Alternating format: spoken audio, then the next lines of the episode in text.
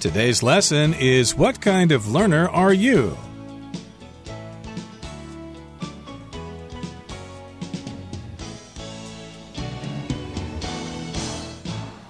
Hi, everybody. Welcome to our program. My name is Roger. And I'm Hanny. And this is, of course, our topic writing unit for this month the month of December. As we come to a close of December, we're about ready to celebrate New Year, so hopefully everything will be good for you in the coming year.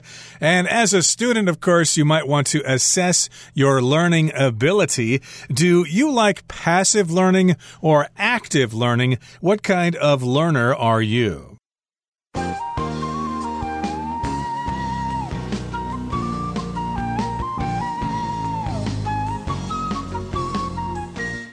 好，说到学习啊，我们这传统上呢都是被动学习，就是由老师来讲课嘛，然后老师指派学习内容，这算比较传统的方式。那同学们会比较喜欢这种方式，还是说你比较喜欢去主动学习、主动去探讨、讨论啊，然后去分析等等呢？其实两种方式都各有优缺点嘛，也会适合不一样的人。所以我们今天要写写看，说你比较喜欢哪一种呢？我们的文章第一段是要去说明主动学习跟被动学习的异同。然后第二段去说明你比较喜欢哪一种学习模式跟原因。好，那我们就来练习写作吧。Okay, so let's begin our essay that we're going to write with an introductory sentence. Okay, and it says here in the first section while both active learning and passive learning allow us to gain knowledge, they differ in how they do so. So this introduces us to the topic of learning, and there are two types of learning that we're going to talk about today active learning and passive learning. Both are outstanding and unique in their own ways. They're better for some people than others. But in this particular case, this sentence here introduces the topic to us. We are going to talk about two types of learning active learning and passive learning. 好，我们现在要开始写作。在下笔之前呢，你可以先去条列说这两主动学习跟被动学习这两种学习方式的异同。那你可以条列方式。那也许你可以用这种用圆形图这个纹饰图呢，画两个圈圈，然后各自写下主动学习跟被动学习他们的不同的地方。然后他们有交集这个交叠的区域，你还可以写下他们共通性、他们的交集点。所以其实这两种学习方式，我们共通就是要获得知。识嘛？那我们现在要开始写作的时候呢，一开始第一段就是要说明这两种学习方式的异同，然后还要举例说明。所以像我们课文一开始的范例，他就提到说，尽管主动学习跟被动学习两种都可以让我们获得知识，但他们在进行方式有所不同。所以这是用开头的句子来告诉读者说，接下来我就是要讲说这两种学习方式有什么不同。所以它是一个很棒的句子，可以带领我们进入这个段落。我的重点，好，那换你写写看呢？你也可以写说，像主动学习跟被动学习两者的主要目的是要获得知识，但进行的方式还有适合的人有所不同，像这样。那我们请 Roger 老师告诉我们，也许可以怎么写这个句子。Yep, this is how you may write it. The main purpose of both active learning and passive learning is to gain knowledge. But how they do so and what kind of people they are suitable for are different. So, yes, indeed, learning is important, and we have two types of learning active learning and passive learning. And the purpose of both those types of learning is to gain knowledge, to become smarter, to have more information in your head. But how they do so, how they help us learn, and what kind of people they are suitable for are different. Some people are suitable for active learning, and other people are more suitable for passive learning. 好，那现在我们写完这个开头的句子之后呢，我们当然就要开始进行比较这两种的不同。所以我们可以先试着说明主动学习它的特点跟例子。那我们来看看课文范例它怎么说。Okay, so here we need to define these types of learning. So the first one we're going to define is active learning. So it says most importantly, active learning is learner centered, which means that it requires students to take a more central role through active discussion, debate, and analysis of information. So it's more hands on for the students. They need to actually assume a larger role in learning things. They become more involved in class with uh, class discussions and they debate topics in class, whereas with passive learning, it's different. 好，那现在我们开始讲这个主动学习的特点嘛，你就可以写像课文范例，他就写说，主动学习它就是以学习者为中心，意思就是说呢，它需要学生透过讨论啊、辩论啊、资讯分析来扮演比较核心的角色。好，那么这个讨论可能是课堂上分组讨论等等，那你经过这样积极主动的讨论之后，也许你会激发出你一些点子嘛，像这样是主动学习。好，那换我们写写看，你可以怎么写这个主动？学习的特点呢？也许你可以写说，主动学习它源于以学习者为中心的教学方式，像是有亲自动手实做啊、讨论啊、游戏等等。那我们就去实际举例这些活动，像我们说 hands on，就是去描述实际操作的亲身实践的，用亲自的动手实做啊、游戏这些，让这些学习者亲自参与的活动。那这样子才是以学习者为中心的学习方式。那我们看看，换你写写看，Roger。老师告诉我们可以怎么说呢？You bet there, Hanny. This is how you may write it. Active learning results from student-centered teaching methods like hands on laboratory work, group discussions, and games. As such, it can be thought of as the student centered learning style. So, again, here we're defining what active learning is. We have it when we have teaching methods such as hands on laboratory work, like if you're in a science class or in chemistry class, the teacher actually tells you to work with test tubes and chemicals and stuff like that. That would be hands on laboratory work. You could also have group discussions. You divide up into smaller groups and you discuss topics and then you present your information to the class. And also, of course, you can play games, which are a lot of fun for children and adults alike, and therefore, as such, active learning can be thought of as the student centered learning style. So we focus on the students and not so much the teachers. 好，那接着我们讲完主动学习，就需要来对照一下那被动学习的特点，还有它的例子是怎么样。那我们来看看课文范例怎么说。Okay, so in contrast, passive learning is teacher centered. So now we're talking about passive learning as opposed to active learning. So in contrast to active learning, passive learning is teacher centered. That is to say, students need to listen carefully and pay attention to the details of the information the teacher is presenting in order to absorb and assimilate it some examples of teaching methods used to achieve passive learning include assigned readings and lectures. So, in passive learning, it's more teacher centered, of course, because the teacher is doing pretty much all the talking, and the students pretty much listen to the teacher and absorb the information that they are told.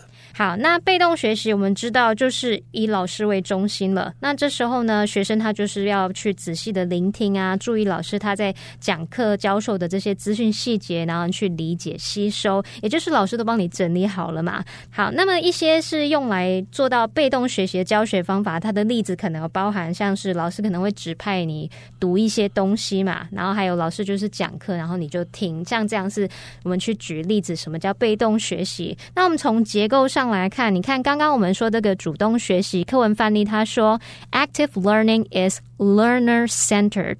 好，然后这边他换到这个被动学习这个段落，他说 in contrast，他说相比之下，passive learning is teacher centered。这样是相对应的，一个是以老师为中心，一个是以这个学生为中心嘛。好，那现在换我们写写看，你除了用 in contrast 去表达相比之下，你其实也可以用像 meanwhile 去带出，哎。主动学习是怎么样？那同时这个被动学习是怎么样？怎么样？那也许你就可以写说，被动学习是以老师为中心，也就是说呢，它源于更注重在老师的教学方式。那举个例子，像是老师用投影片讲课的时候，那我们就只是听课做笔记这样子喽。那记得请 Roger 老师告诉我们说，换你写写看，可以怎么说？Okay, here's what you might write. Passive learning, meanwhile, is teacher centered. So yes, we use the phrase in contrast. Here we're using meanwhile. So while we did talk about active learning, passive learning at the same time, or meanwhile, in contrast, is teacher centered. That is, it results from teaching methods that focus more on the teacher. A good example would be a teacher giving a PowerPoint presentation that students simply listen to and take notes on. So, again, in this paragraph, we're defining or at least talking more about passive learning. And yes, it focuses more on the teacher. And this paragraph also gives us an example so that your readers can better understand what you mean. An example would be a teacher who gives a PowerPoint presentation and the students sit there, they listen listen to the presentation and they take notes on the presentation.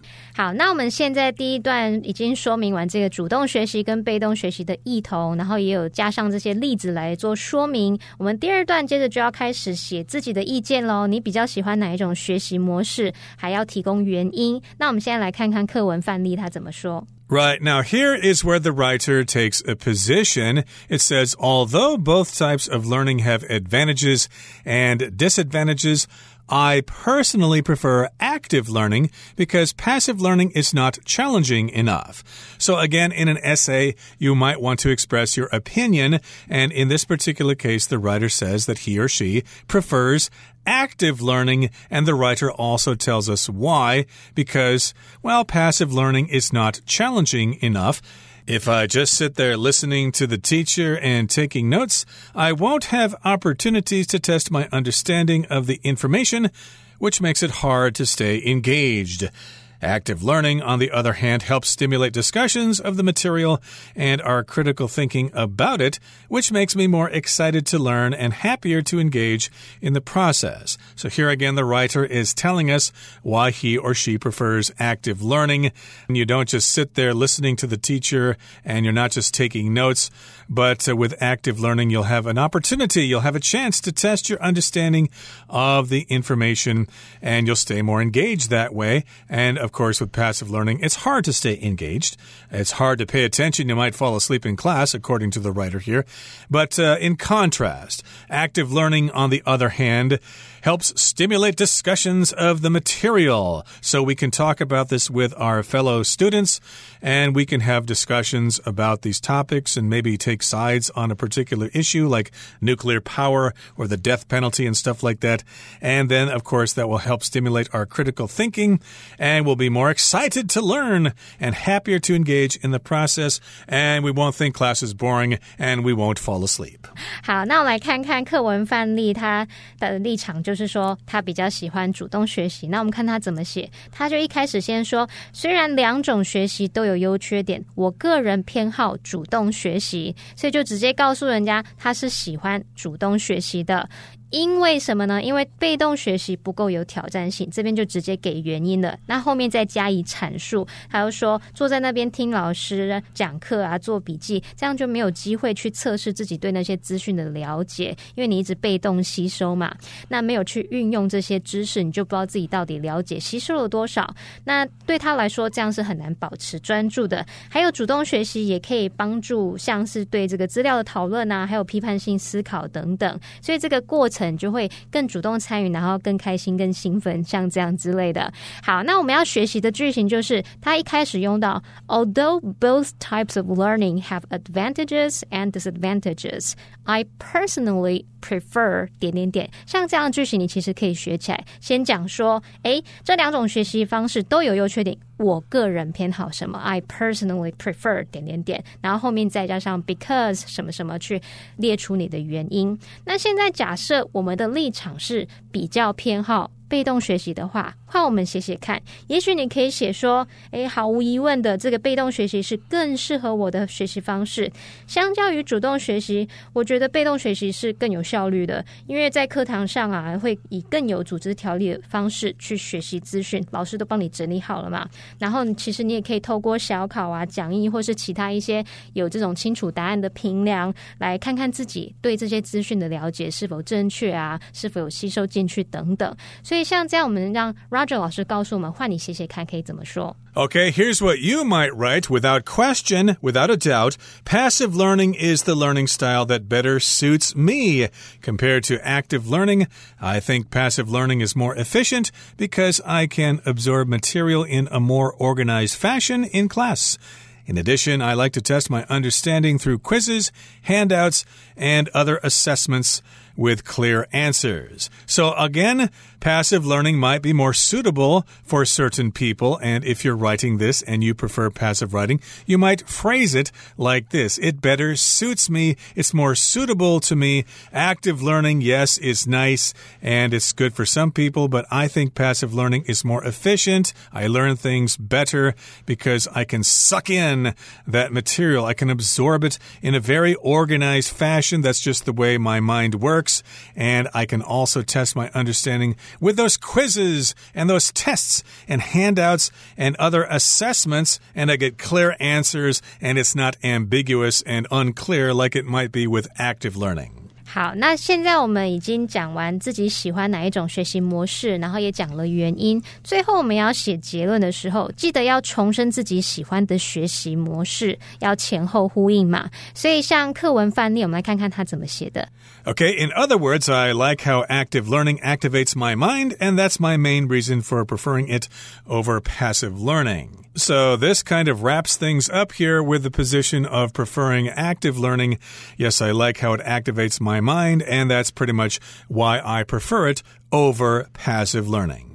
好，那这边课文范例它是说，我喜欢主动学习，活化我的大脑，这就是我偏好它胜于被动学习的主要原因。这边我们可以学一下，你用 prefer A to B 或是 prefer A over B，就是喜欢 A 胜过于 B。那所以你在这边可以学一个句子，就是 That's my main reason for preferring。A over B，那就是我喜欢 A 胜过 B 的主要原因。像这样句型可以学起来。那换我们写写看，如果是刚刚我们采取这个喜欢被动学习的立场的话，也许你可以写说：当然游戏是很好玩的，但是谈到这个学习啊，其实更有组织的这种被动学习方式似乎是比较适合我的。这时候你也可以用到 prefer 的形容词，就是在 prefer 后面加上 a b l e，preferable 就可以形容是更好的、较适合。你也可以用到这个字。那我们请 Roger 老师告诉我们，换你写写看可以怎么说。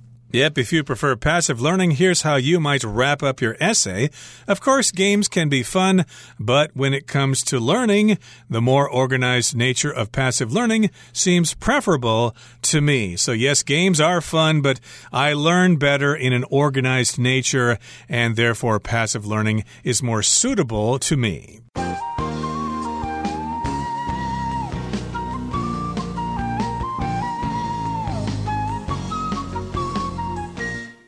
So now it's time for us to look at our example essay.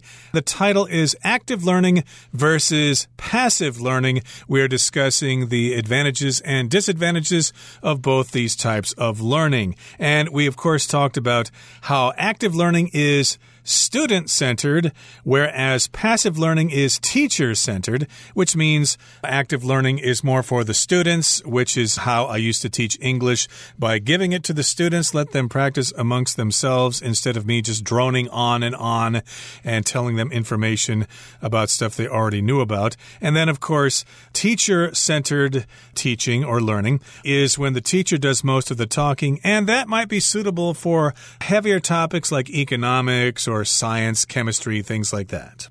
好，那我们这部分都一直在讲说主动学习跟被动学习，也就是 active learning、passive learning。这个 active 就是形容是主动的或是积极的，passive 就是被动或是消极的。然后我们也讲到说 learner centered 或是 student centered，这就是以学习者、以学生为中心。然后 teacher centered 就是以老师为中心。这个 centered 常常接在名词或形容词后面去表达以什么为中心的，所以 learner centered、student centered 这样。样同学们就知道它的意思了。And with learner centered teaching, of course, we're talking about active learning, and that involves discussion, debate, and analysis of information. So in the class, you may divide into smaller groups and you will analyze the information that you have learned. You'll talk about it amongst yourselves and maybe come up with some conclusions that you will present to the class, and everybody can learn in this particular fashion. So, analysis, that just means when you take a look at something, you break it down,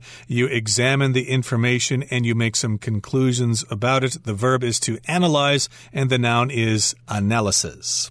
好，那我补充一下，老师刚刚提到动词 analyze，它是拼作 a n a l y z e。那有时候你可能会看到英式拼法，你在英式的读物里面，它会把它拼作 a n a l y s e，会有不同拼法哦。所以动词是 analyze，名词是 analysis，表示分析。Exactly. So, in contrast to active learning, passive learning is teacher centered, which means the teacher does most of the talking and the students just simply listen carefully. They pay attention, and later on, they present their information back to the teacher in the form of a quiz or in a test.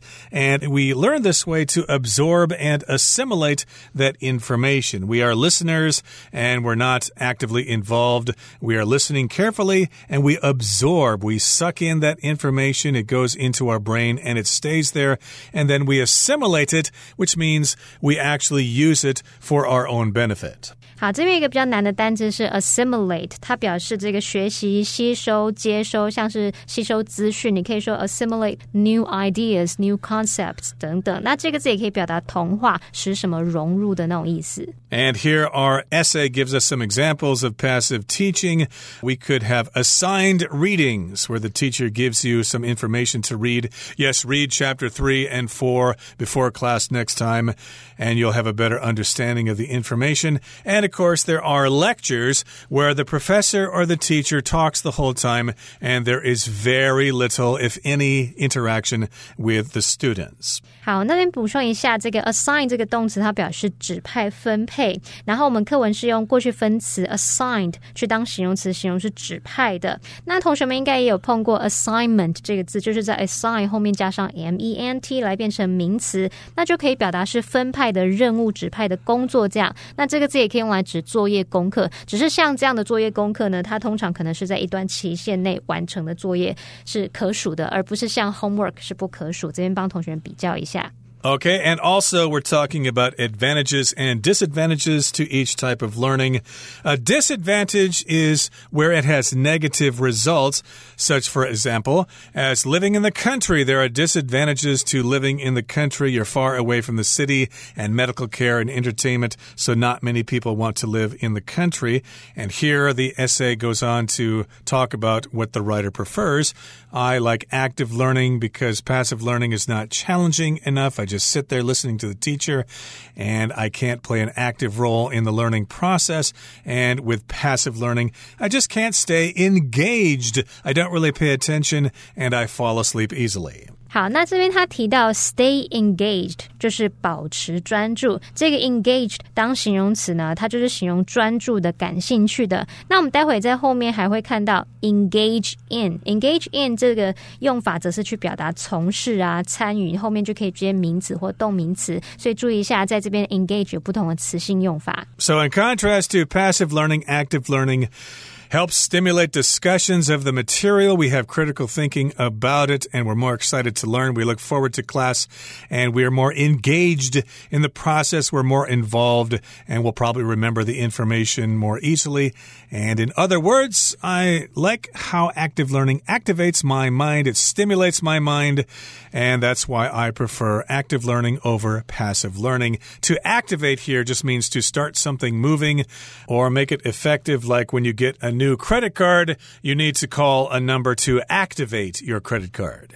好，这边 activate 就是使什么活化，使什么活动起来。那我们这个文章后面它有提到这个 critical thinking，这个 critical 就可以形容是批判性的、批评的。那 critical thinking 就是批判性思考。我们在谈到学习的时候，很常会提到批判性思考。Okay, that brings us to the end of our lesson for today. Thank you very much for joining us. My name is Roger. And I'm Penny. Goodbye. Bye bye.